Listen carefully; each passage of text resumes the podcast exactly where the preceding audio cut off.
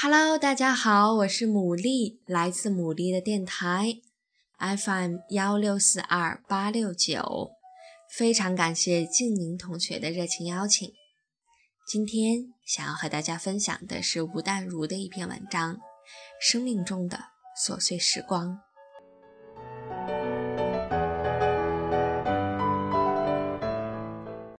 生命中的琐碎时光。吴淡如，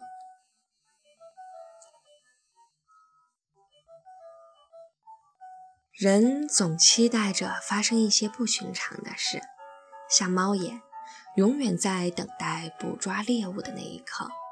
我们的心中不知从哪儿学来的一种惯性，仿佛一定得把平静的空气搞得沸沸扬扬才有意思。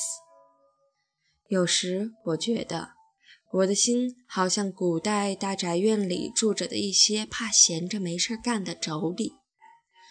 由于天下太平无事，深宅大院阴森森的空气闲得人发霉，于是想尽了办法，想要生风波，东塔东打西探的挑拨，让自己感到活着还有事儿做。忙得直喘气的时候，才会想起生命中有一些平静的琐碎时光，像浊水上的浮萍，点点青绿，使停滞的水泽多了点呼吸。琐碎时光像字字句句中的逗号。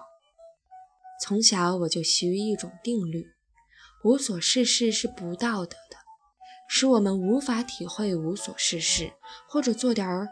琐碎小事的美感，不做正经事使我有罪恶感。我想很多人都有类似的经验：不想做什么事，却无法坦坦然然面对宁静，于是扭开电视，让声光影画无意识的占据。你不想看，也不想关。有声音总比没声音好。一些保持着单身独居生活的朋友这么解释回家后随手开电视的行为：怕没声音，又害怕太会牵扯自己真实情绪的声音。老公吆喝，老婆吵，孩子吵闹，对他们而言是会杀死美好人生的高分贝噪音。怕七情六欲的横流，却又不能制服七情六欲。滔滔说着国家大事、人生大计、工作宏图，却不知道在某个没有应酬、太早回家的夜里，如何面对一世清幽；在某个太阳毒辣的周日的傍晚，独自一人如何规划。我也是这么曾经面临的难题，心远志大，却为琐碎生活而愁容满面。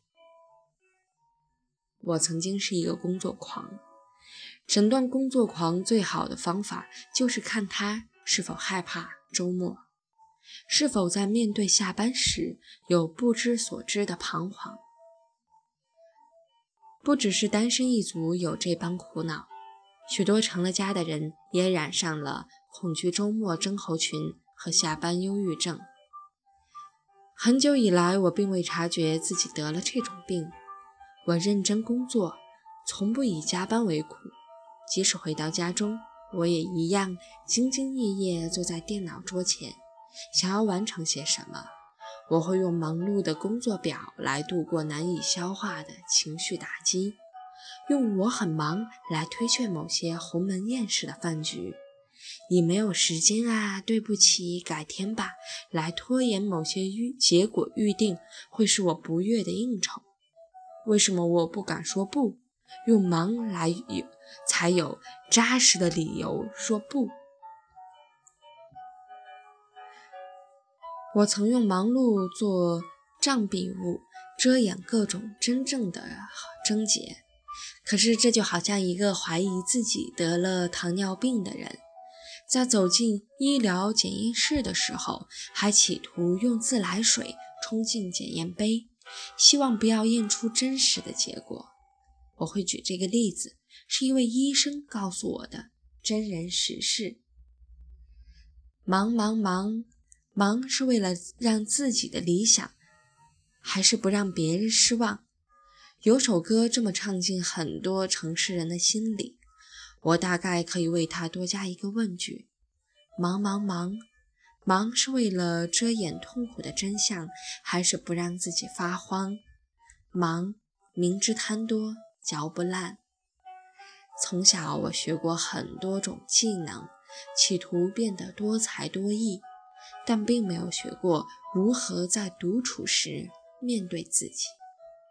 我们这一代人几乎每个人不是在食指浩繁的家中长大，就是从小哭了有人哄，做错事了有人骂。很少有人学到独处时不该做、不该做什么、该怎么办。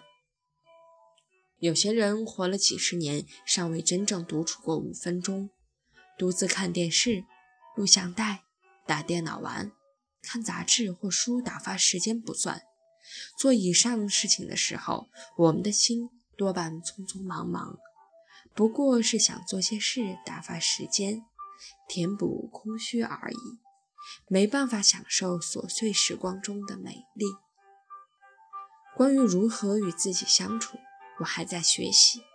如果把它当一门课，我大概是资质最愚钝的学生。我太急，太怕浪费时间，怕一事无成，于是好一大段时间，我用忙来浪费时光。我开始学习享受宁静的时光，琐碎的小事。因为奥修说的一段话：“活着就是如此美妙的礼物。”但是从来没有人告诉你要对存在感谢。相反的，每个人都不高兴，都在抱怨。原来我被制约了。我总觉得现在的样子是不够了，有某些东西欠缺了。我应该到某个地方去，成为某种人。奥修说，我们自然的本能因此被转向，导入歧途。一朵金盏花急着想开出玫瑰花，除了挫折外，只有紧张。稍微做少了点，就有自卑感。我感到五雷轰顶一般。这么多年来，我如此努力，却不知自己是谁。我匆忙生活，正如喝咖啡时只想把咖啡喝完，并未享受过它的滋味。我走路时只想达到目的地，但我并不觉知我在走路。我慢慢学习独处的奥秘。当我发现一个人的我依然会微笑时，我才会领会生活是如此美妙的礼物。生活是如此美妙的礼物，在四季炎热的离离岛，一个仍虔诚信奉万神教的岛屿，我常常想飞到那个岛上去，因离离岛的空气中总是弥漫着平静而温情的空气。我没有看过哪个地方的居民比这里的人更懂得享受生活，非光物质的丰饶或贫瘠，乐天知命，毫不虚伪的笑容总在他们脸上。他们没有偶像，每天都在拜神，又不祈求什么具体物事。他们纵死如迎生，兴高采烈地庆祝。除了礼服，似乎一般，婚礼也没什么不同。他们懂得生活，杀价不成仍会对你微笑。大热天在竹棚子下睡觉，下雨天看荷叶上的露珠。海水退潮后，就在沙滩上洗海水浴。他们把陌生人都当好人。观光发展了一百年，人心腐化着有限。他们是快乐的，你看他们自家院落总是繁花似锦，他们是浑然天成的园艺家。有一次，有人从离离岛回来，把我说了一顿，推荐那种落后国家干嘛？他说离离岛人家无浴室，男男女女在梯田农事过后，便在同一条溪中洗澡，女人洗上游，男人洗下游，可怜极了。我才领略到，有些人跟我表面上活在同一个世界，但实际上是活在两个世界，不可语言。当他还认为追求文明是唯一正道时，不要对他谈葛天氏之名。他们哪里可怜，我们才可怜。他们一直在教我，生活本身就是美妙的礼物。我在学习，虽然学习不易，写每个字时都在享受。喝一杯咖啡是享受，看一本书是享受。无事可做也是享受，生活本身就是享受，生命中的琐碎时光都是享受。